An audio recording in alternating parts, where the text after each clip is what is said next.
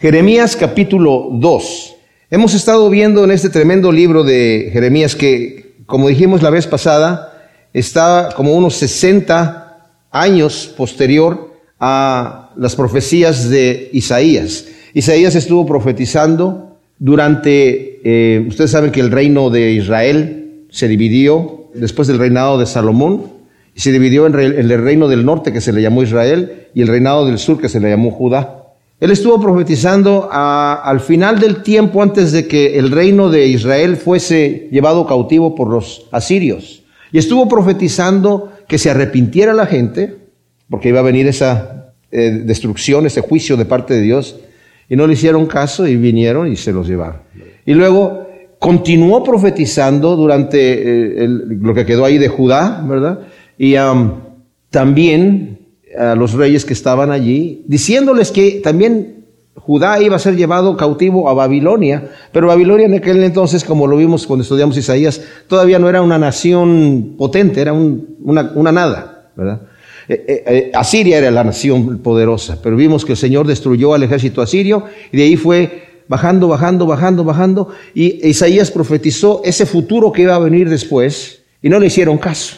Pero Jeremías, que está unos 60, 70 años más tarde, está exactamente en el momento y va a durar su periodo de 40 años de profecías, desde el reinado de Josías, que fue un rey que hizo bastantes eh, reformas de traer al pueblo idólatra. Su padre, que solamente duró dos años, fue un, rey eh, malvado que hizo lo malo delante de los ojos de Dios. ¿Verdad? Y su abuelo también, ¿verdad? Y, su tatarabuelo, que fue Ezequías, ese, fue un rey que hizo lo justo. Pero a lo que voy es que el pueblo continuaba y regresaba nuevamente a la maldad. O sea, ya contaminado una vez, aunque entrara un rey que hiciera reformas, el pueblo ya estaba habituado a sus maldades y no había una reforma real.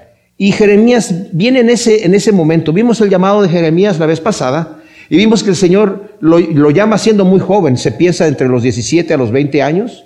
Y Jeremías incluso le dijo, Señor, pero yo soy muy joven. El Señor le advierte y le dice, Jeremías, no digas que yo soy joven, porque lo que yo te voy a decir, tú vas a decir. No eres tú el que vas a hablar, yo te voy a decir lo que vas a decir. Te voy a enviar delante de una gente que es terriblemente agresiva. No les tengas temor, porque yo voy a estar contigo, yo voy a ser tu defensor.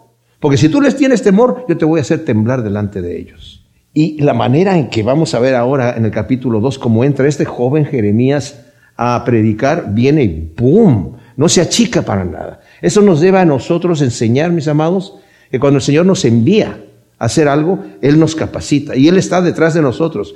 E, e, el enemigo siempre está allí para aterrarnos. Este, este domingo vamos a ver la armadura de Dios. ¿Cómo es que estamos luchando contra huestes espirituales de maldad en las regiones celestes? Y el diablo viene a intimidarnos. ¿Tú qué, fuerza crees que tienes? Pues yo no tengo ninguna fuerza, pero el que me envía es el poderoso, el que te venció en la cruz, ¿verdad? Así que en ese poder caminamos. Y Jeremías, con gran autoridad, va a venir a, a predicar. Ahora dice el primer versículo del capítulo 2, dice, y vino a mí palabra de Yahvé diciendo, esta frase, Vino a mí palabra de Yahvé diciéndola, vamos a ver repetida muchas, muchas veces en el libro de Jeremías, ¿verdad? Como vimos la vez pasada. ¿Cómo le hablaba el Señor a Jeremías? Pues probablemente a veces con voz audible, a veces a través de, de, un simple sentimiento fuerte. La vez pasada vimos que justamente dice, vino mí palabra del Señor diciendo que mientras yo estaba preso en la casa del rey, que comprara cierto campo. Y me dijo que iba a venir una persona para decirme que lo comprara, un pariente. Dice, a ti te toca eh, redimir el campo. Ya, ya estaba, Jeremías ya sabía que venían los caldeos de Babilonia a conquistar todo. Pero el Señor le dijo que comprara el campo. Entonces dice, y cuando vino esta persona, ahí me confirmó que era el Señor el que me estaba hablando. O sea que no sabemos de qué manera vino la palabra de, de Dios a Jeremías, pero ese es un detalle nada más para dejarlo ahí, recordarlo. Anda y clama a oídos de Jerusalén y dile, así dice Yahvé, a favor tuyo me acuerdo de tu ternura, de tu juventud, del amor de tus desposorios, de andar en pos de mí en el desierto, en tierra no sembrada. Ahora, Jeremías es enviado, ¿verdad? A dejar la pasividad de su ciudad, que era Anatot, ¿verdad? Como nos lo dice en el primer versículo del capítulo 1, que habitaba en Anatot. Anatot era una ciudad de puros sacerdotes, tranquila, ¿verdad? Cinco kilómetros más o menos de, Jerusalén, y le, le, dice, salte de allí y vete a Jerusalén, a la ciudad ruidosa en donde están estas, eh, de los sacerdotes que están ahí son perversos. Entonces es enviado a esta ciudad a llevar el mensaje y les recuerda de ese primer amor con que Israel andaba en el desierto rumbo a la tierra prometida. Ahora, a pesar de sus muchas murmuraciones, Dios todavía recuerda que tenían momentos ellos en donde estaban enamorados del Señor, cada vez que veían la victoria de Dios, cada vez que veían el poder de Dios. Cuando salieron, primero salieron, ¿se imaginan la, la reacción del pueblo de Dios cuando abrió el Señor el mar en dos y pasaron en seco? Claro, lo que leemos nosotros cuando leemos el Éxodo es que después que llegaron al otro lado, ¿verdad? Glorificaron el nombre de Dios, pero en cuanto tuvieron sed y no tenían que tomar, empezaron a murmurar. Pero el Señor se está fijando en las partes que no menciona mucho aquí. Dice, yo me acuerdo que tú estabas enamorado de mí. Tú estabas enamorado. Me acuerdo del amor de tu desposorio. Dice, cuando estábamos, eh, y dice, eh, Israel para mí, dice aquí, eras santidad para Yahvé, primicias de su cosecha. Quien osaba comer de ella lo pagaba. La calamidad venía sobre ellos. Oráculo de Yahvé. O sea, Israel era santo, es decir, apartado para el Señor. Estaban en ese primer amor de novios. Que ese es el amor que el Señor quiere que tengamos todo el tiempo. Ese primer amor. Que le dice a la iglesia de Éfeso, tú lo perdiste ya. O sea, a la iglesia de Éfeso, si lo leemos en el capítulo 2 eh, de Apocalipsis, le dice, tú tienes muy buenas obras, estás haciendo muchas cosas por amor de mi nombre por amor de mi nombre, pero tengo contra ti que has dejado tu primer amor. Aunque tienes amor para mí, aunque estás haciendo todo como lo debes hacer, no estás con esa sensación que tenías al principio. Y les digo, mis amados, si nosotros estamos ahora en una posición, en una relación con Dios que es inferior a la que tuvimos en algún momento antes, hemos perdido ese primer amor. Y dice, por tanto, le dice a la iglesia de Éfeso, recuerda de dónde has caído Ve y arrepiéntete y haz las primeras obras. Vuélvete a mí como, como yo te amo con esa fuerza y como tú me amaste, ¿verdad? Vamos a ver, hablar más de eso en un momento más, ¿verdad? Israel era santo, era apartado para el Señor.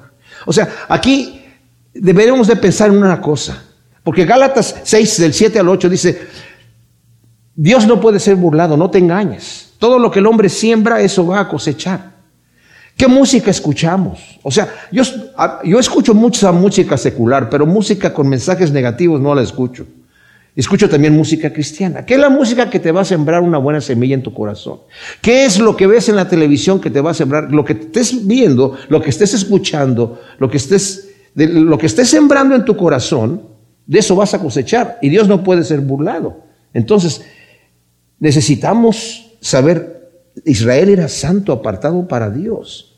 Esto quiere decir sembrar estas cosas. Por eso Pablo nos dice, hay cosas que ni siquiera tienes que hablar de ellas, ni pensar en ellas. Piensa en todo lo justo, todo lo honesto, todo lo de buen nombre. En esas cosas ocupa tu mente. ¿verdad? Lee la palabra de Dios, llénate de la palabra de Dios. Vamos a ver ahora que estudiamos en eh, eh, Efesios eh, capítulo 6, la armadura de Dios, la palabra del Espíritu es, es un arma que tenemos nosotros. Pero no podemos usarla si no la, si no la leemos, si no la tenemos. Necesitamos memorizarla, conocerla, entenderla, ¿verdad? Dice, eran las primicias de su cosecha, es decir, pueblo escogido, nación santa, como se los dice en Deuteronomio 7, 6 y el 14, 2. Y luego Pedro dice que nosotros también somos ese pueblo escogido, nación santa, real sacerdocio, ¿verdad? Que el Señor ha escogido para que anunciemos las buenas nuevas, las maravillas de Dios. El Señor los protegía y les daba victoria ante sus enemigos. Cualquiera que quisiera dañar a Israel, e-, era impresionante las victorias que el Señor les daba. Era un pueblo que no tenían casi nada ahí para luchar y el Señor, es más, cuando llegaron a Jericó, ya ven que los dos espías entraron a la, a la casa de la prostituta Rahab. Rahab les dice, hemos escuchado lo que Yahvé ha hecho por ustedes. ¿Cómo les ha dado todas estas victorias? O sea, la gente sabía que Dios es el que les estaba dando las victorias. Dice, y yo sé, dijo Raab, que esta ciudad ya fue entregada en las manos de ustedes. Y, toda la ciudad lo sabe aquí. Todo el mundo ya lo sabe. Así que yo les pido que, me protejan a mí, yo los voy a, a proteger a ustedes también, ¿verdad? Ya conocemos la historia que Ella fue llevada después con el pueblo de Israel e incluso está en la descendencia del Señor Jesús, ¿verdad? En, la, la, genealogía. Versículo 4 dice, oíd la palabra de Yahvé, oh casa de Jacob, y todas las familias de la casa de Israel. Así dice Yahvé, qué injusticia hallaron en mí vuestros padres para alejarse de mí. Siguieron tras la vanidad y se quedaron vacíos. Jeremías, osadamente, o sea, con un valor tremendo, anuncia ante los líderes y los sacerdotes judíos la represión de Yahvé por haberse apartado de él. O sea, vengan, ¿saben qué? Jeremías por lo general llegaba y estaba fuera del, en el templo, en donde, donde pasaba todo, era, el, centro eh, de actividades de Jerusalén. Si ustedes van a Israel, y no sé si ustedes han tenido, lo pueden buscar en Google también ahí, ¿verdad? En el, en el, en el Hotel King David tienen una eh, construcción bastante grande de cómo era el, eh, Jerusalén en la época de Jesucristo y vemos que el, área del templo era una cosa grandísima. Era donde estaba toda la actividad social de la gente. Y ahí estaba Jeremías, estaban los sacerdotes, estaban los líderes, ahí estaba Jeremías predicando y diciendo esto, ¿verdad? Oír palabra del, del Señor, ¿verdad? De manera patética, patética, el Señor les dice, ¿qué encontraron? ¿Qué hice yo de malo con ustedes? ¿Qué mal hice yo para que me hayan abandonado? ¿Se imaginan al Dios creador del universo diciéndole a su pueblo, ¿por qué me dejaron? ¿Qué mal vieron en mí? ¿En qué me porté mal? ¿En qué les he fallado? Eso es para nosotros también. Porque cuando nos alejamos y cuando nos enfriamos, el Señor nos dice, dime en qué te fallé. ¿En qué te he fallado yo para que andes buscando por otro lado respuestas? Es que, como he eh, anunciado muchas veces, ¿verdad? A veces decimos, Señor, este, eso de pedir mi pan de cada día es como, ay Señor, ¿por qué no te pido el pan de, de, todo el mes o de todo el año, de toda la vida de una vez? Dámelo de una vez todo y así ya no te ando molestando. ¿Y saben por qué pensamos muchas veces y estamos más tranquilos y el Señor me dice, mira, te voy a dar el sustento de toda tu vida? Ahí está. Ah, Señor, me quitaste una gran carga de, encima. ¿Por qué sentiríamos así? Porque confiamos más en nosotros mismos que en Dios. A pesar de que nosotros podemos perderlo, podemos malgastarlo, podemos, nos lo pueden robar, el Señor me dice, nada más pídeme el pan de cada día. ¿En qué te he fallado cuando me pides el pan de cada día? ¿En qué te he fallado cuando tienes que depender de mí y te digo que no te afanes por el día de mañana? ¿En qué te he fallado en todos los mandamientos que te he dado para que obedezcas mi voz y me sigas? ¿Y no te ha ido bien? ¿Te, fue, te ha sucedido algún mal por causa de eso? ¡Wow! ¿Qué injusticia hallaron en mí? Siguieron la vanidad, dice aquí. Es decir, se dieron a la idolatría, se quedaron vacíos. El Salmo 115, el rey David dice, no a nosotros, Señor, no a nosotros eh, eh, eh, la gloria, sino a tu nombre, Señor. ¿Por qué la gente pregunta, ¿dónde está tu Dios? ¿Y qué es la gente que preguntaba eso? Los idólatras que estaban allí. ¿Dónde está tu Dios? Mira, nuestro Dios aquí lo tenemos, este es nuestro Dios. Y tenemos otro Diosito aquí y tenemos 50 dioses acá. ¿Dónde está el tuyo? Dice David, nuestro Dios está en los cielos. Y todo lo que quiso lo ha hecho. Los ídolos de ellos tienen ojos y no ven, tienen pies y no caminan. Y semejantes a ellos son los que los hacen. Al rato están ciegos, están sordos y no saben ni para dónde caminar, porque no pueden caminar. Se han hecho vanos.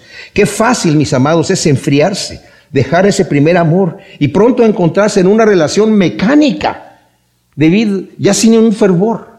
Sigo yendo a la iglesia, sigo estando cantando los cantos, sigo leyendo mi Biblia, pero, pero ya no es, ya no es lo mismo. Es más, vamos a ver más adelante cómo podemos llegar incluso al punto de una apostasía. ¿Cómo nos encontramos de repente? Es como una persona que está en el mar y está nadando. No sé si a ustedes les ha pasado que si están nadando y no están mirando hacia la playa, de repente voltean y está, a mi esposa ya la dejé por allá porque la marea me haya estado llevando solo a una dirección. Pues no se siente, porque se va uno con el agua, ¿verdad? Y muchas veces así con nosotros.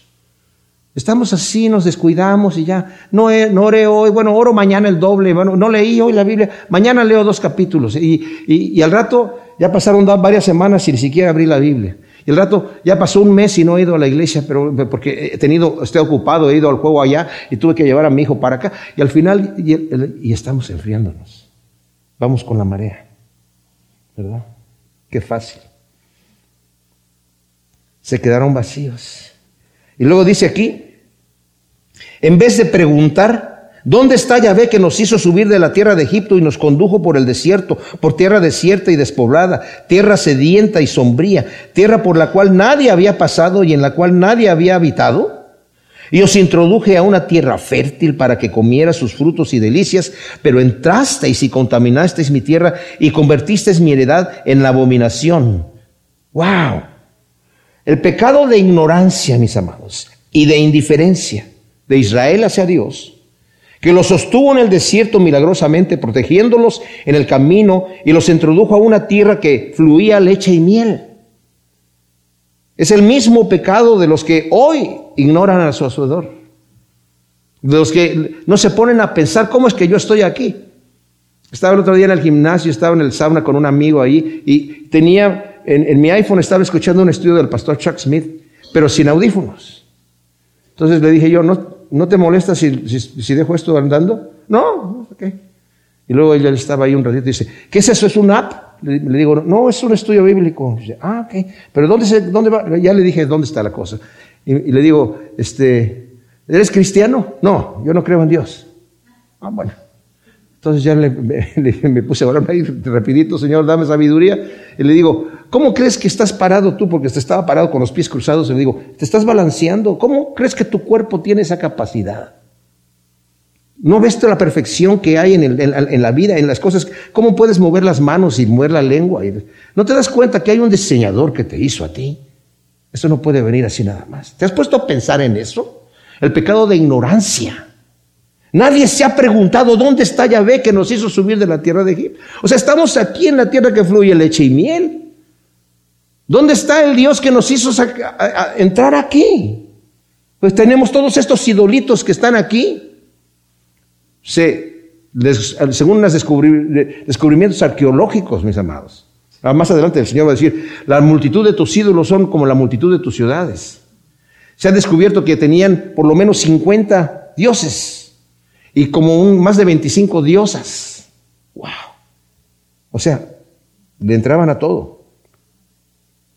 Y dice aquí, Israel no siguió las instrucciones de Yahvé de eliminar a los moradores de la tierra. Cuando el Señor los dijo, ustedes van a entrar en una tierra que fluye leche y miel, donde ustedes vayan, conquisten y eliminen a toda la gente que está ahí, no se pongan a investigar cómo adoran a sus dioses y destruyan todo quemen todo, eliminen todo, no investiguen sus costumbres, porque la tierra los está vomitando por sus abominaciones.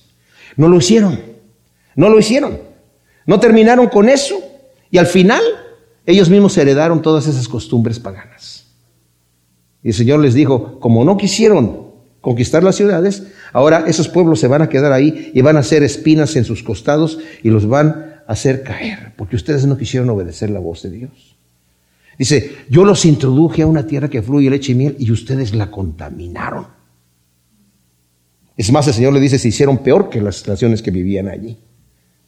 Los sacerdotes no preguntaban, ¿dónde está Yahvé? Los doctores de la ley no me conocían, los pastores se rebelaron contra mí, los profetas profetizaron en el nombre de Baal, siguiendo a sus dioses que de nada sirven. Por eso vuelvo a contender contra vosotros, contra los hijos de, y contra los hijos de vuestros hijos, dice Yahvé. O sea, la corrupción era tal que aún los sacerdotes no buscaban a Yahvé. Los doctores de la ley ni siquiera conocían a Dios. Los pastores se refiere a los líderes, reyes, gobernantes, ¿verdad? Los pastores se rebelaron contra mí. Wow. Y siguiendo a dioses que de nada sirven. Qué triste es que hoy en día hay pastores que se paran en el púlpito a decir que la Biblia no es confiable.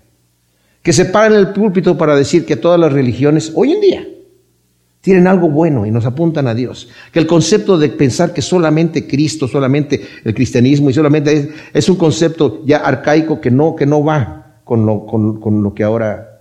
¿Qué? ¿Qué es eso? En la mayoría de los seminarios bíblicos, eso eran en, en el 85, me dijeron que el 60% de la enseñanza era basura. Era para los que se están a preparar trajeron todas estas doctrinas de Alemania, ¿verdad? Y, de la alta crítica, para le llamaban, se, oía, se oía muy bonito, ¿verdad? Para criticar la, la, escritura y, uy, que no, Jeremías, realmente Jeremías escribió Jeremías, realmente hubo un Jeremías, había, ¿cuántos Isaías? ¿Había dos o había tres? ¿Verdad? Terrible la situación. Entonces, Yahvé a través de Jeremías, o sea, dice aquí, los, profetas están profetizando en el nombre de Baal. Qué terrible. Y ya ves, ah, como dije yo, a través de Jeremías, vuelve a contender contra su pueblo rebelde e idólatra, que a la manera que los judíos se tapaban los oídos ante la reprensión de Esteban, reaccionaban hostilmente hacia Jeremías. O sea, no por el hecho de estar escuchando la verdad que Jeremías le está diciendo, crean ustedes que la gente estaba, hoy hemos pecado delante de Dios. Estaban con un coraje, como que en el coraje con el que estaban los fariseos y los escribas escuchando al Señor cuando estaba hablando. En vez de de, ser redarguidos en sus corazones por su hipocresía, apretaban los dientes de ira. Pasada las cosas de Kitim y mirad, enviad a Cedar y observad atentamente y ved si ha sucedido algo semejante a esto. ¿Acaso alguna nación ha cambiado sus dioses aunque ellos no son dioses? Pues mi pueblo me cambió, cambió mi gloria por lo que no sirve. Wow, esto es tremendo. El Señor les acaba de decir ¿verdad? En el versículo, cuando, cuando le está diciendo, por eso vuelvo a contender, el versículo 9, contra vosotros y contra los hijos de vuestros hijos, dice, dice Jehová. En Éxodo 25, el Señor les está diciendo, si ustedes adoran otros dioses, si se hacen imágenes, yo voy a castigar ese mal hasta la tercera y cuarta generación. Es por eso yo estoy contendiendo con ustedes. Ya, lo tienen allí en, el, segundo mandamiento. Y Yahvé hace razonar a su pueblo como lo hace con el pecador para guiarlo. ¿Saben qué? Dios siempre nos hace razonar. No viene con mano de juicio así nada más. No viene a dar el golpe. Dice, piensen, ¿qué nación ha cambiado a sus dioses? No es para exaltar a las naciones, para decir qué buenas naciones, mira, no cambian sus dioses. No, dice, ni siquiera son dioses pero son fieles a sus dioses. Y ustedes que tienen al Dios vivo, se han olvidado de mí. A nosotros los cristianos nos debe dar vergüenza, la verdad. Con qué fervor otras religiones falsas practican su fe y hacen prosélitos. Y nosotros estamos como que sí, sí creo, pero ahí no me da, me da vergüenza hablar ahorita. ¿Qué tal si piensan que yo, y si me critican, y no, mejor, ¿verdad? Y ahí vemos, el sábado nos están tocando la puerta para decirnos que, oye, y, nosotros qué estamos haciendo? Nos debería dar vergüenza. Israel había visto la gloria del Dios único y verdadero, omnipotente, y lo cambiaron por dioses que no son dioses, que no pueden hacer ni bien ni mal. Fíjense, por ejemplo, eh, en Habacuc nos dice en el capítulo 2, versículo 18 y 20, dice, ¿de qué le sirve al ídolo que lo talle el artífice si es una imagen? un maestro de mentiras? ¿De qué sirve al artífice confiar en su obra, haciendo ídolos mudos? Hay del que le dice al leño, despierta, y a la piedra muda, levántate. ¿Acaso esta puede enseñar? He aquí, está recubierto de oro y plata, pero no hay espíritu en él, pero Yahvé está en su santo templo. Guarde silencio ante él toda la tierra.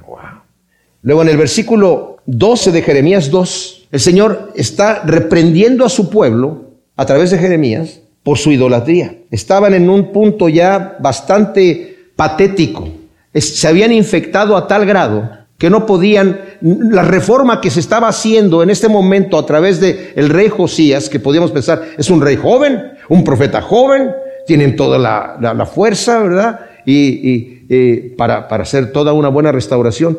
Pero no fue una conversión real. La gente continuaba adorando a sus ídolos. Porque una vez que se corrompe un país, mis amados, cuando sus dirigentes así lo permiten, es muy difícil regresarlo. Solamente el Señor a través de un avivamiento genuino puede hacer que la gente llegue arrepentida confesando sus pecados. Que eso es lo que sucede cuando hay un verdadero avivamiento. ¿no? Mucha gente le llama el avivamiento cuando, ay, se sienten como que eléctricos y están gritando. No, un avivamiento es cuando la gente viene confiesa sus pecados, donde se cierran eh, los bares, donde se cierran las, las tiendas de, de, de, se acaban los, los, asuntos de pornografía, todo lo que tenga que ver con el mal, el crimen, todo, todo lo sucio, todo lo, todo lo que es pecado, eso es, una, eso es un avivamiento, cuando el Señor toca eso. Es por algo por lo cual debemos estar orando bastante nosotros. Entonces, el Señor dice, aquí ahora va a llamar a los cielos y a la tierra como a testigos, dice versículo 12, espantaos cielos por ello, horrorizados y quedad perplejos, dice Yahvé,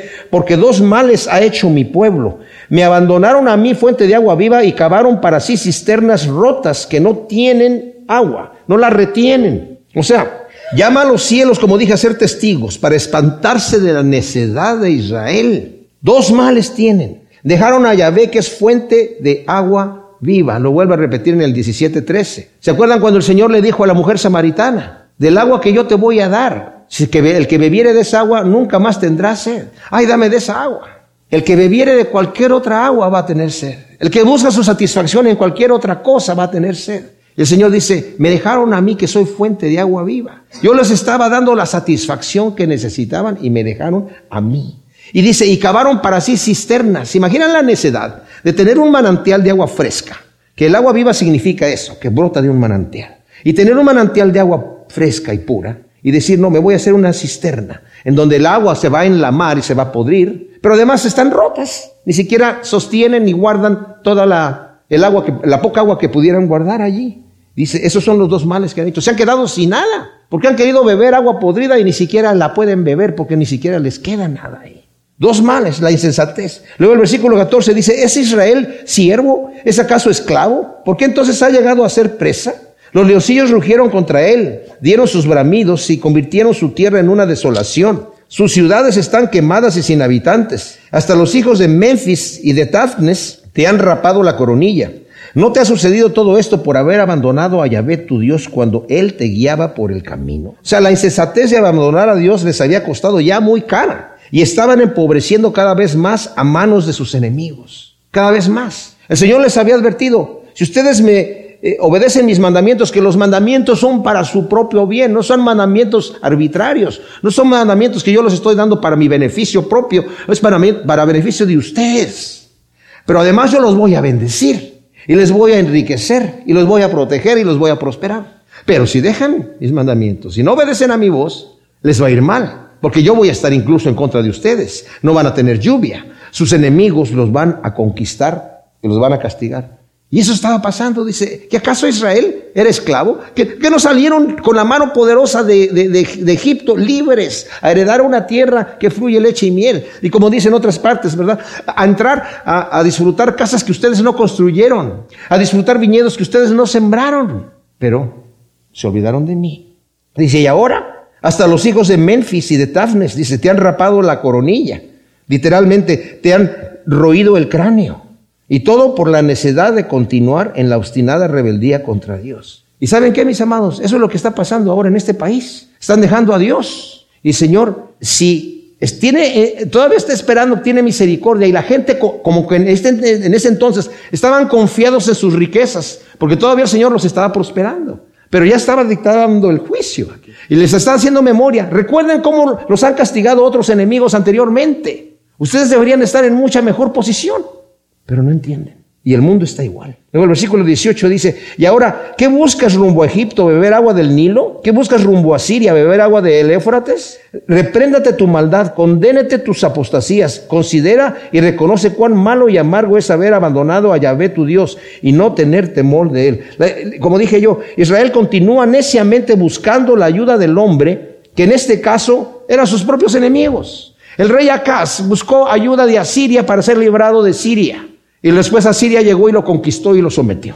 Y la gente andaba buscando, eh, en, la época de Isaías también, fueron a Egipto a llevarles riquezas para que los apoyaran. Y Egipto tomó unas riquezas y dijeron, no nos podemos apoyar porque ya, ya eh, Asiria está muy potente contra nosotros. El mismo rey Josías, ¿saben qué hizo el rey Josías? El, este rey que estaba restaurando la adoración a Dios. El Señor le dijo, como te arrepentiste y como regresaste tus vestidos cuando escuchaste la ley de Dios, yo voy a traer este mal, pero no en tus días, te voy a llevar y te voy a recoger con tus padres. ¿Y saben cómo se lo llevó el Señor? El rey salió a pelear contra Faraón que venía a pelear contra Siria. O sea, en otras palabras, a unirse a Siria, apoyando a Siria para pelear contra Egipto. Y Faraón le dijo, ¿qué tengo yo que ver contigo, rey de Judá? Yo vengo con otra nación con la que tengo pleito. Vete de aquí porque Jehová me dijo que yo viniera a pelear contra Siria. Imagínense ustedes. Y el rey no quiso, dice. Entonces el faraón lo mató ahí. Pero se imaginan, se haciéndose parte. De alguna manera, sí, Dios me está ayudando, pero si yo apoyo a los asirios, los asirios van a ser mis amigos, apoyándose en el brazo de eso. Y a Egipto, cuando ya dije yo, fueron no solamente cuando fue Isaías, les está diciendo qué van a hacer ahí. Miren las mulas cargadas de todos esos bienes, se van a ir a Egipto y Egipto no les va a hacer nada, burlándose de ellos. Fueron a Egipto y Egipto no hizo nada. Yahvé vuelve a reprender al pueblo rebelde y apóstata y lo llama a considerar su gran maldad y falta de temor de Dios y las consecuencias de su gran maldad. Versículo 20 dice, desde antiguo has quebrado el yugo y roto tus ataduras, diciendo no quiero servir. Y sobre todo collado alto y debajo de todo árbol frondoso te postras y te prostituyes. Yo te planté como vida escogida, toda ella cepas genuinas. ¿Cómo pues te me has vuelto sarmiento degenerado de vid bastarda? ¡Wow! Aunque te laves con lejía y uses mucho jabón, para ti la mancha de tu pecado está aún delante de mí, dice Adonai Yahvé. Aunque el texto masorético lee, porque desde tiempo muy atrás he quebrado tu yugo, o sea, está diciendo el Señor, yo lo he quebrado. Otras versiones lo traducen, ustedes quebraron el yugo. Bueno, si tomamos la versión de que el Señor lo quebró, el yugo quería decir, los he librado en otras ocasiones de problemas, ¿verdad? Pero si es que ustedes quebraron el yugo, quiere decir ustedes me dejaron a mí. Ustedes dejaron a mí. Israel escogió prostituirse con los rituales depravados de la idolatría. Israel sirvió a Yahvé todo el tiempo de Josué. Nos dice jueces y también está en el libro de Josué, dice, sirvió a Yahvé todo el tiempo de Josué y todo el tiempo de los ancianos que sobrevivieron a Josué, pero la siguiente generación no conocía a Yahvé y la obra que él había hecho por Israel y se volvieron a los ídolos. Tan rápidamente así. O sea, Josué dijo, yo en mi casa, dice, escogeros a quién servías, mi, casa y yo vamos a servir al Señor. Y todos dijeron, dijeron nosotros también. Y toda esa generación y y la, siguiente sirvieron al, Señor. Pero ya la que siguió, ya no, los padres no alcanzaron a dejar a sus hijos esa historia de, lo que había sucedido. Y como no conocían a Yahvé, no, ni lo buscaron, se corrompieron y se fueron a los ídolos. Israel se corrompió y se convirtió en sarmiento degenerado. En Isaías 5, del 2 al 7, el Señor dice, yo planté una viña escogida y ¿qué pasó? Me dio agrazones, las, las uvas no alcanzaron a madurar, se quedaron amargas, agrias. Yo la escogí ¿Qué haré con mi vid? Yo le puse una torre, le puse cerca. A lo que voy a hacer, dice Isaías, voy a quitar la, protección, voy a derribar la torre y voy a dejar que crezcan los espinos y no la voy a limpiar más. O sea, la voy a abandonar. Y lo vuelve a repetir aquí también. Ya ves, hace notar aquí, mis amados, que aunque se laven exteriormente, su pecado permanece por no haber un arrepentimiento genuino, sino una fingida devoción a Dios. Más adelante Jeremías les va a decir, ay, ustedes dicen, ay, el templo del Señor, el templo de Yahvé, el templo de Yahvé.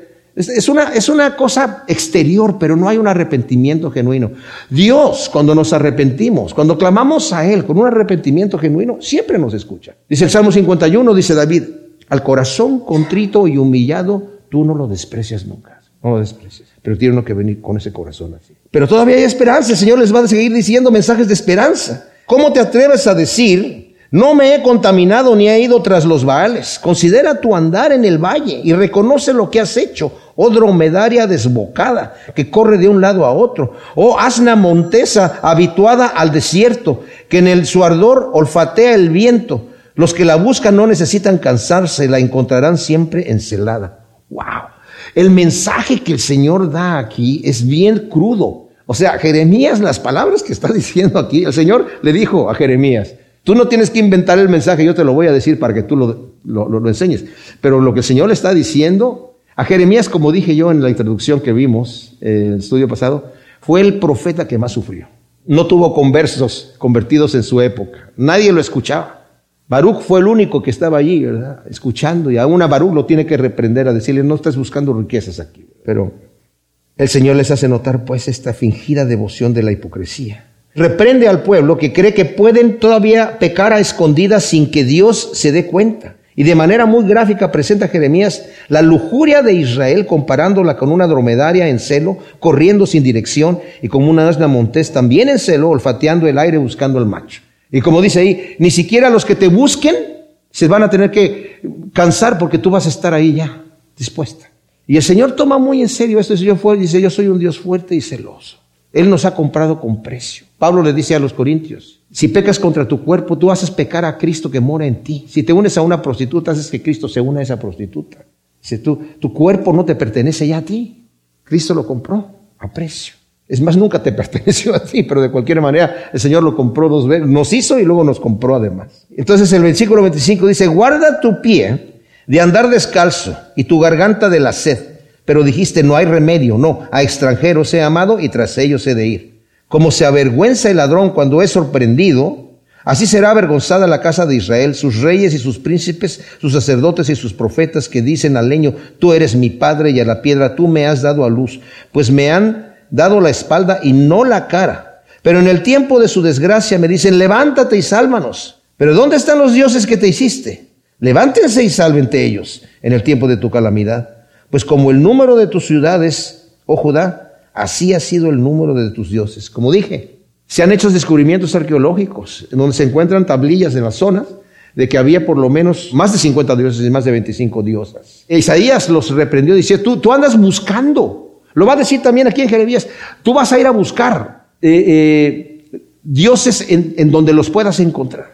O sea, no te cansas de encontrar, mandas, te, te fatigas por ir a buscar nuevos dioses, nuevas perversiones más bien. Israel enloquecida por su lujuria corre descalza y sedienta tras otros dioses, como dije. Y aunque sea descubierto y expuesto su pecado, continúa revelándose al Dios vivo y diciéndole al leño y a la piedra, tú eres mi padre, tú me has engendrado. Fíjense cómo el pueblo de Israel ya venía con ese deseo de idolatría cuando salieron del pueblo de Egipto. Y el Señor ya los hizo cruzar por, por, el, por el mar, ¿verdad? Y les dio agua de la roca y los llevó al monte Sinaí. Y vieron la gloria de Dios así tremenda, que el monte tembló y se espantaron tanto oyendo la voz de Dios y vieron, la majestad de Dios que estaba en una columna de tinieblas y de humo y de fuego, que dijeron, no queremos que nos hable Dios, Moisés, habla tú con él y tú dinos qué, qué tenemos que hacer.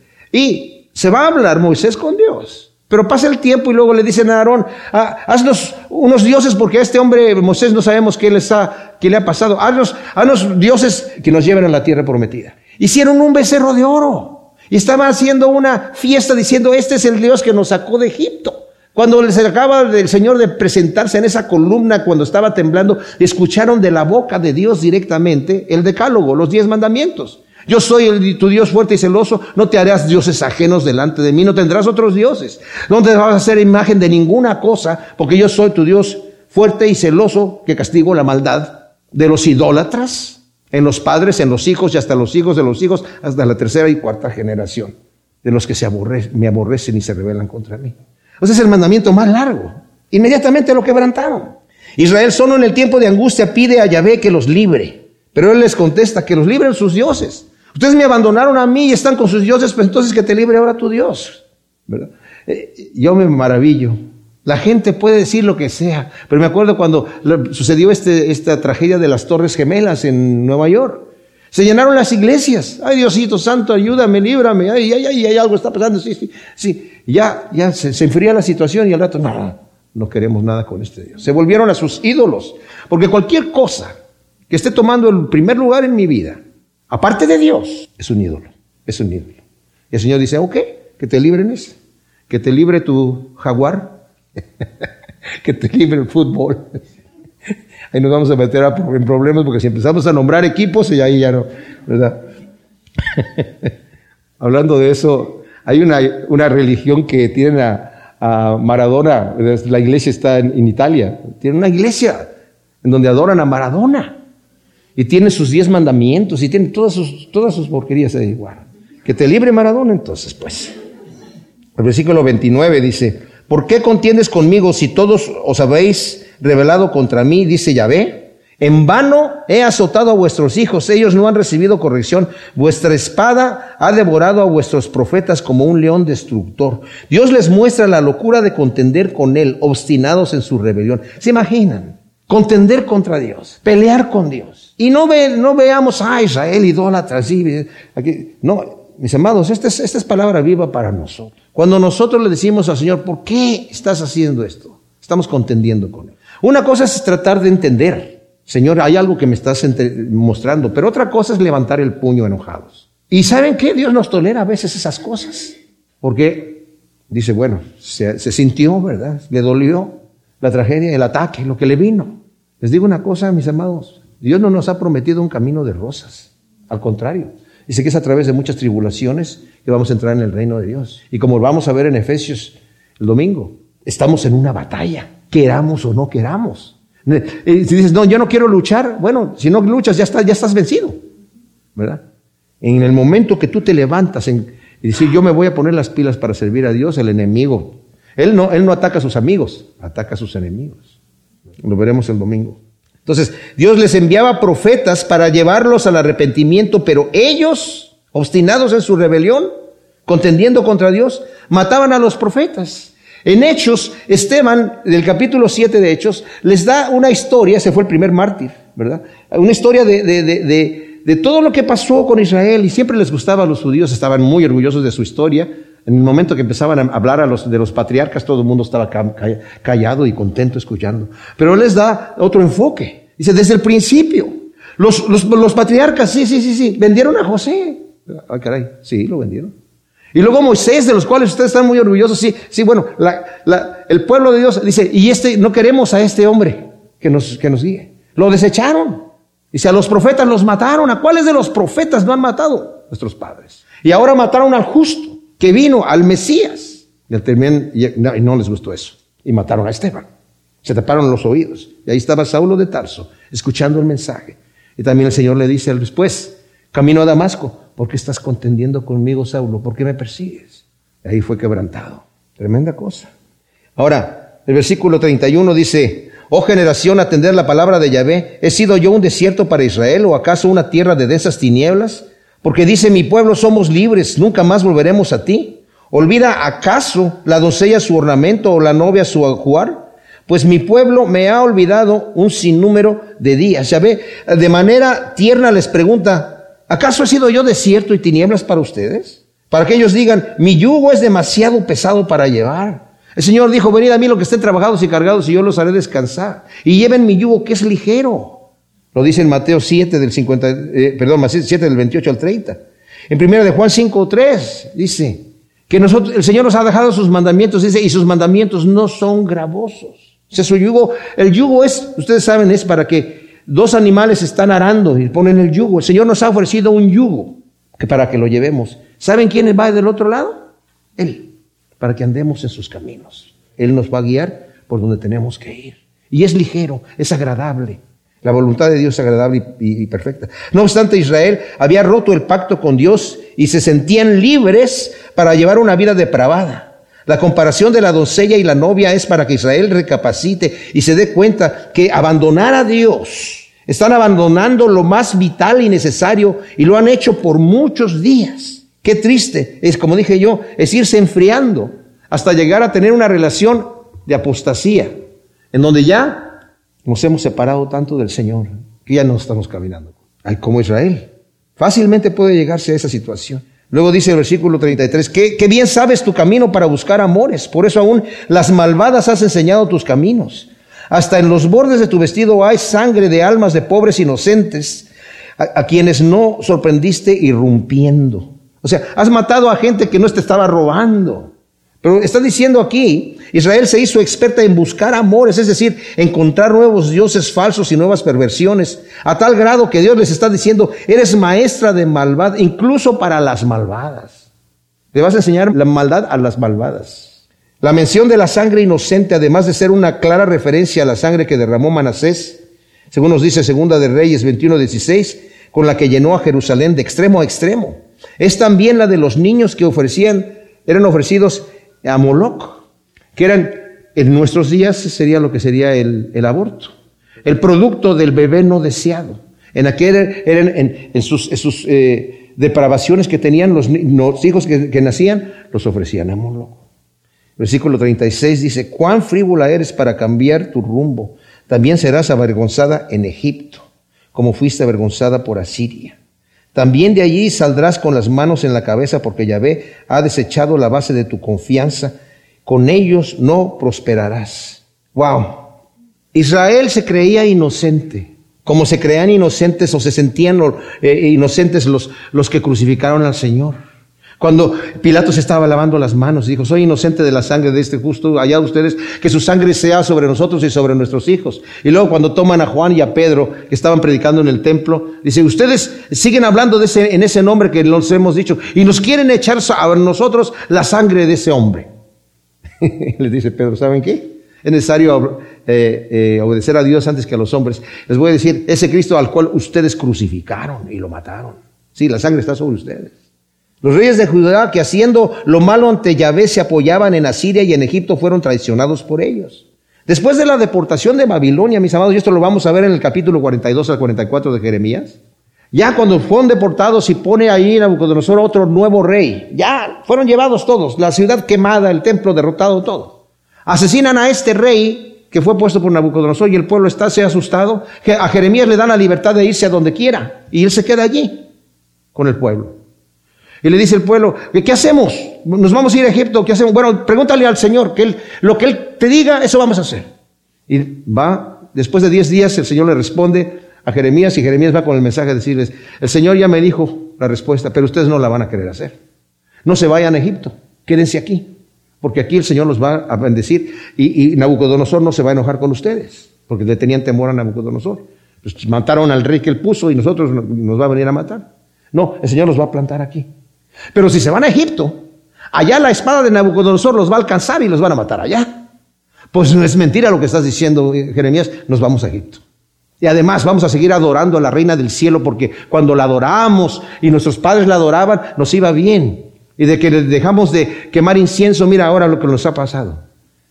Increíble, mis amados. Dice, pero ustedes están confiando en el brazo del hombre y no confiando en el brazo de Dios. Nuestro Dios es un Dios fuerte y celoso, mis amados. Esto nos debe dar a nosotros un celo de decir, Señor bendito, tú me estás ofreciendo lo mejor. ¿Para qué voy a ir a beber agua de una cisterna rota con agua podrida? Mejor voy a tomar del agua de vida que tú me das diario. Mejor voy a confiar en el brazo poderoso del Todopoderoso y no en el brazo del hombre. El brazo del hombre falla. No confíes en tu propio brazo tampoco. Señor, gracias te damos por tu palabra. Te pedimos que tú siembres estas enseñanzas tremendas en nuestro corazón y que produzcan su fruto al ciento por uno en el nombre de Cristo. Amén.